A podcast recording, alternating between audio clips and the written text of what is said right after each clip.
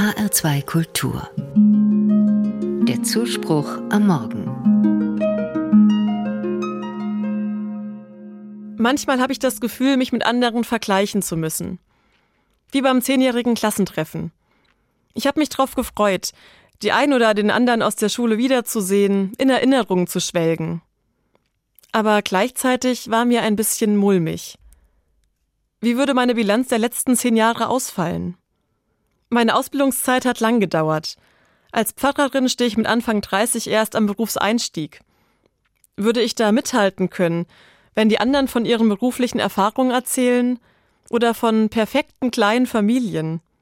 Ist es schon so weit, dass ich als kinderlose Frau unangenehme Fragen gestellt bekomme? Wer von uns hat es wohl am weitesten gebracht in den letzten zehn Jahren? Diese Fragen haben meine Vorfreude ausgebremst. Obwohl ich weiß, dass das Vergleichen niemandem etwas bringt.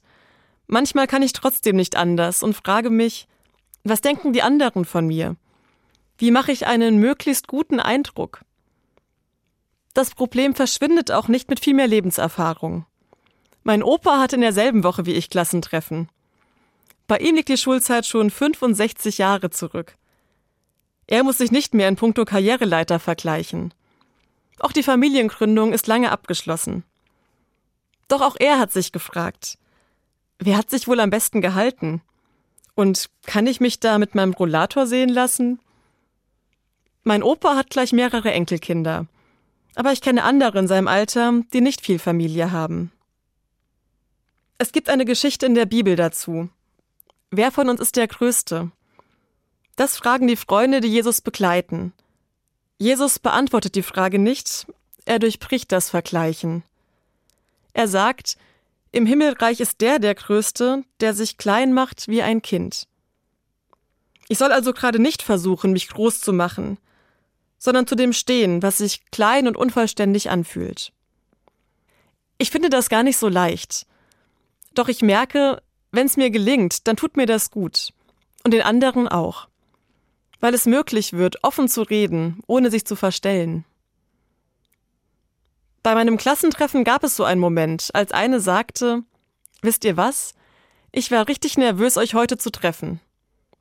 Das war ein echter Eisbrecher. Weil wir gemerkt haben, wir hatten alle die gleichen Zweifel vor dem Treffen. Für keinen waren die letzten zehn Jahre eine einzige Erfolgsgeschichte. Bei uns allen gab es Umwege und Träume, die wir aufgeben mussten. Auch davon erzählten wir und freuten uns umso mehr miteinander über das, was uns heute glücklich macht. Am Ende war es ein richtig schöner Abend. Vielleicht gerade, weil wir eine Frage nicht geklärt haben. Wer der oder die Größte unter uns ist.